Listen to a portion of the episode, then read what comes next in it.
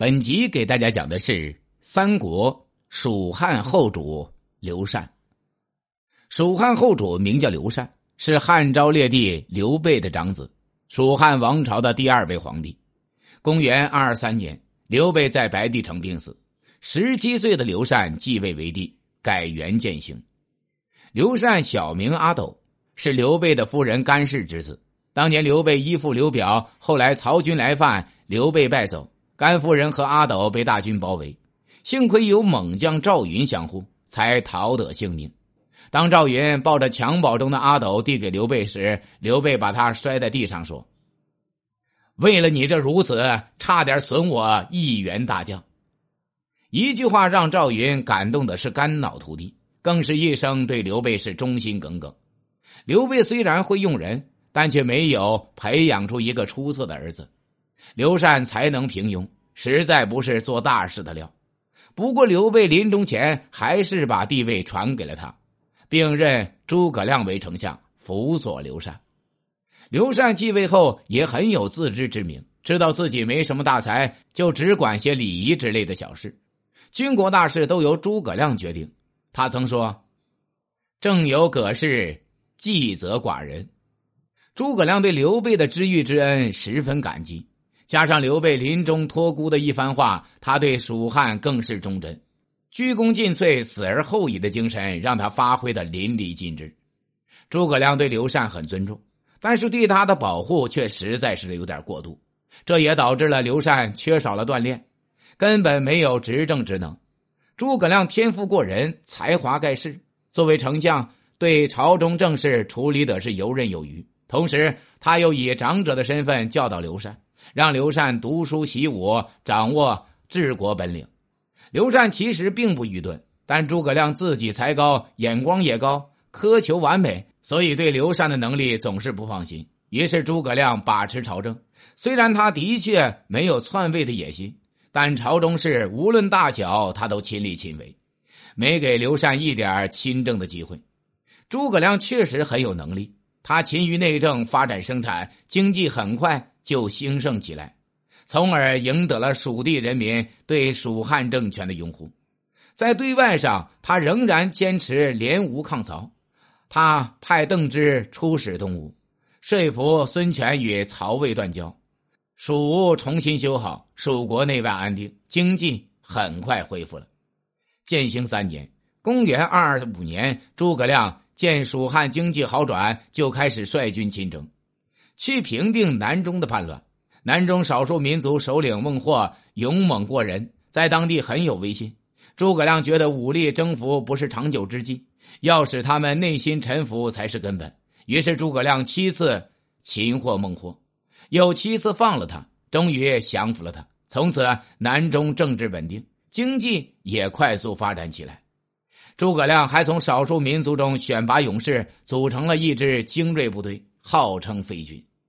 公元二二七年，刘禅已经二十一岁了，依然没有掌权。而丞相诸葛亮在修缮内政、治理周边之后，就准备北伐曹魏，进军中原。临行前，他还是对刘禅亲政不放心。他把朝中各级官员都安排的妥当后，还向刘禅进了一道奏章。劝诫刘禅要亲贤臣，远小人，励精图治。这封奏章就是流传千古的《出师表》。用心虽好，但也可以看出诸葛亮对刘禅根本不放权。诸葛亮凡事亲力亲为的做法，导致内政上刘禅无能，也导致军中没有将才。关羽、张飞死后，蜀军中就再也没有成长起来一位能征惯战的大将。蜀军北伐时，魏国皇帝是曹丕的儿子曹睿，他派遣大将军司马懿和张合西上拦截蜀军。司马懿和张合都是智勇双全的名将，蜀军遇上了这样的劲敌，诸葛亮自然不敢掉以轻心。可惜他偏偏用人失误，将军事重地街亭交给徒有虚名的马谡把守，结果街亭失守，蜀军北伐被阻，被迫退回汉中。诸葛亮非常自责，上书刘禅请求处分。刘禅安慰他：“胜败乃兵家常事。”最终，诸葛亮自贬三级，代理丞相。不久后，刘禅又恢复了他的丞相一职。公元二三四年，诸葛亮联合东吴再次北伐。这年四月，诸葛亮兵出斜谷，到了渭水南岸的五丈原，与司马懿大军对峙。五丈原今陕西岐山县境内。诸葛亮设计火烧魏军，可惜竟然天降大雨，计划最终失败。诸葛亮摇头叹息：“天不佑汉。”东吴军队出师也不利，损兵折将后，吴军撤退回国。诸葛亮再次攻魏，可司马懿拒险不出，诸葛亮无计可施。由于常年劳累、思虑过度，诸葛亮最终病死在武状元。临终前，他安排蒋琬接替丞相之位，并把退兵的事情也安排妥当。最终，蜀军得以全军顺利退回成都。为了表彰诸葛亮的功绩，刘禅敕封他为中武侯。诸葛亮死后，刘禅还是没有亲政。接替丞相之职的蒋琬也很能干，把国事处理的是井井有条，但他管不了刘禅。没有人在约束自己，刘禅很快就过起了歌舞享乐的日子。蜀汉延禧九年（公元二四六年冬），蒋琬也因积劳成疾病终。四十岁的刘禅终于亲政，不过多年的养尊处优生活使得他把兴趣放在了享乐上，对国事并不上心。辅佐他的大将军费祎也很能干，想积蓄力量再次北伐。可惜很快就被假投降的魏将刺杀了。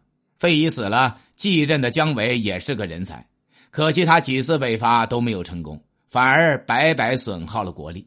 公元二六三年，魏军兵分三路伐蜀，蜀将姜维镇守天险剑阁，不料魏国大将邓艾避开剑阁，绕道直取成都，后主刘禅不战而降，蜀汉正式灭亡。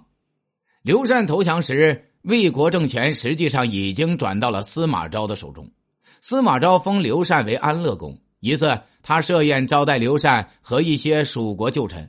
席间，司马昭故意安排了蜀地的歌舞，看得许多老臣暗暗垂泪，而刘禅却看的是津津有味。司马昭就问他：“你想不想念蜀地家乡？”